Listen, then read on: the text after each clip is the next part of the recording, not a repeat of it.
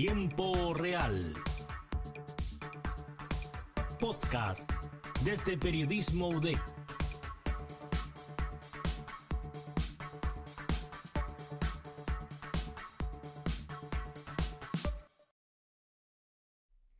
Hola a todos y todas, sean muy bienvenidas y bienvenidos a un nuevo capítulo de podcast en tiempo real de Periodismo UDEC. Hoy les acompaña Camila Fuentealba Ortiz y esta tarde quisiera conversar con ustedes sobre las bebidas energéticas.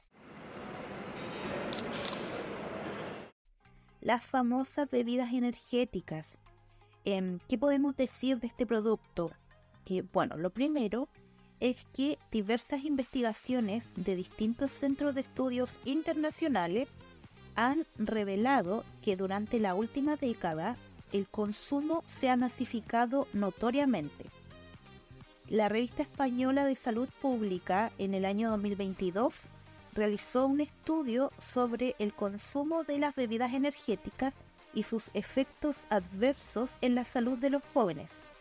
Y yo estuve leyendo esa investigación y una de las cosas que más me llamó la atención fue que en la última década el consumo aumentó más de un 50% a nivel mundial. Y específicamente la población adulto joven es la que más em, consume las bebidas energéticas.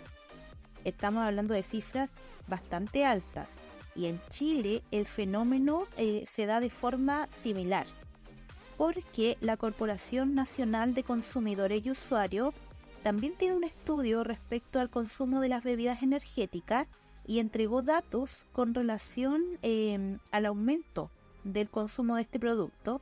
Y por ejemplo, se informó que desde el año 2010 al año 2020 eh, el producto eh, aumentó su consumo nueve veces.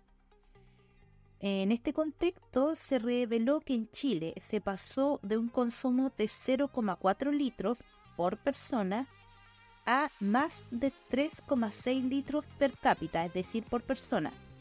Como vemos, el aumento es súper grande, es notorio y lo que cabe preguntarse es por qué es tan común este producto, por qué es tan habitual que la población joven consuma bebidas energéticas y específicamente las y los universitarios? Bueno, yo creo que en primer lugar, eh, al hacernos esta pregunta, lo que a mí se me viene eh, a la mente es el tema del mensaje y lo que promocionan las bebidas energéticas. Estamos hablando de un producto que lo primero que promete es un subidón de energía, que vas a tener más rendimiento, que vas a tener más capacidad de concentración, que vas a estar más activo, por ende que vas a poder hacer más cosas durante el día. Entonces yo creo que ese mensaje es súper atractivo para las jóvenes, sobre todo universitarios y universitarias, porque em, yo creo que es el sueño de toda universitaria, universitaria y universitario alcanzar a hacer muchas cosas durante el día. Ir a clase, realizar distintos trabajos, hay universitarios que trabajan y estudian, y si te están vendiendo un producto que eh, aparentemente es inofensivo, y que además te puede traer este beneficio de que vas a tener energía, que vas a poder aguantar todo el día haciendo diferentes cosas, obviamente va a ser algo súper llamativo para los jóvenes.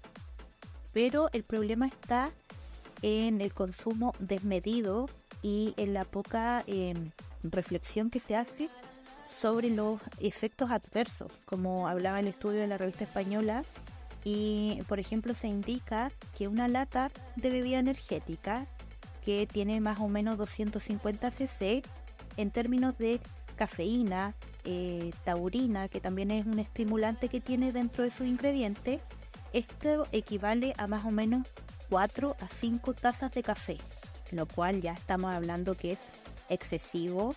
Em, yo creo que la gran mayoría partimos el día con una taza de café eh, pero una taza o un tazón de café. Pero imagínense tomarse 4 a 5 tazas de golpe. O sea, es demasiado. Eh, hay personas que además consumen estas latas de, bebida energética durante la tarde. Por lo tanto, eh, los problemas para conciliar el sueño igual hay que tenerlos presentes. Por otra parte, en términos de salud, también tienen una gran eh, cantidad de azúcar acumulada. Em, se estima que aproximadamente una lata equivale a 14 cucharadas de azúcar, o sea, es mucho.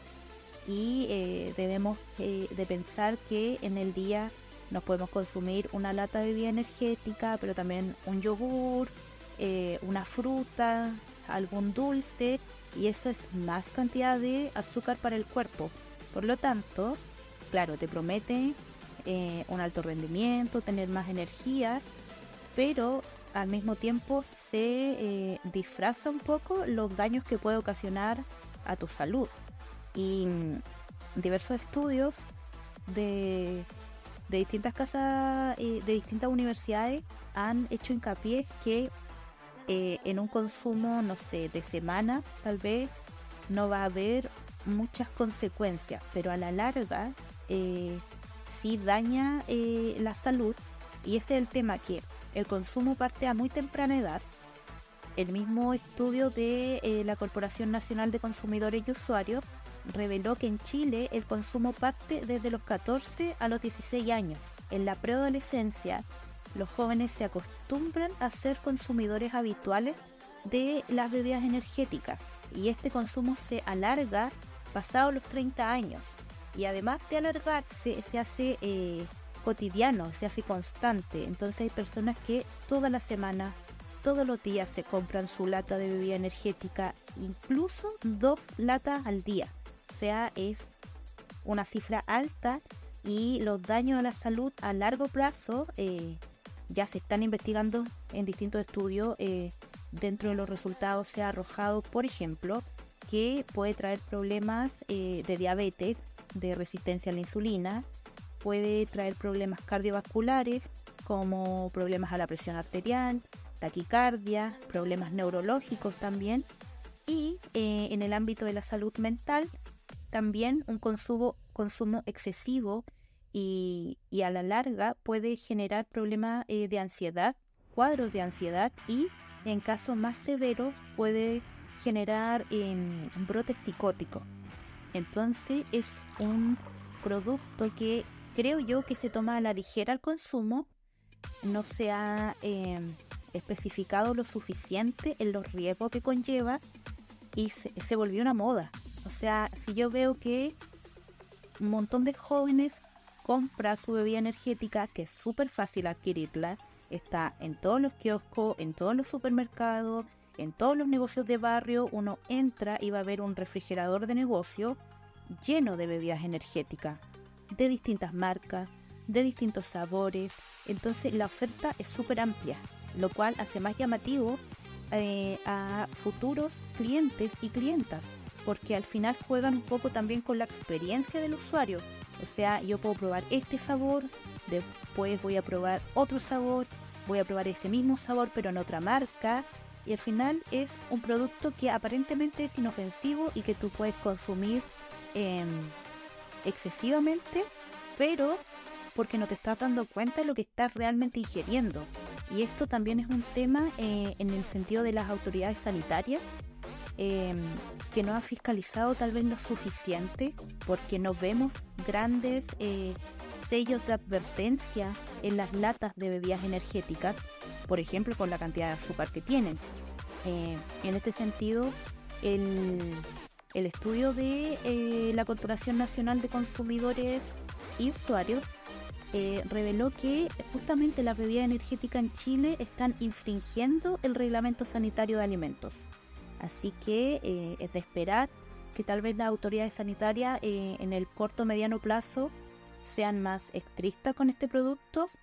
Tal vez es, hay algún, alguna restricción de edad, porque ya estamos viendo que menores de edad a los 14 años empiezan a consumir y eh, se vuelven consumidores habituales, una especie de adicción, por lo tanto eh, es complicado y tal vez no debería ser de un acceso libre a los menores de edad porque si bien eh, no es una droga como tal, pero sí se ha demostrado su adicción y sí se ha demostrado ah, en el largo plazo los problemas de salud que puede generar. Por lo tanto, em, hay que hacer una revisión de los ingredientes hay que hacer una revisión de lo que puede provocar en el cuerpo y también hay que hacer una revisión de por qué los universitarios y universitarias son tan propensos a caer en el consumo eh, de este producto. Hemos llegado al final de este capítulo, espero que la conversación les haya servido para reflexionar respecto a este producto y ojalá evitar su consumo, ya que a la larga podría traernos varias complicaciones a nuestra salud. Nos vemos.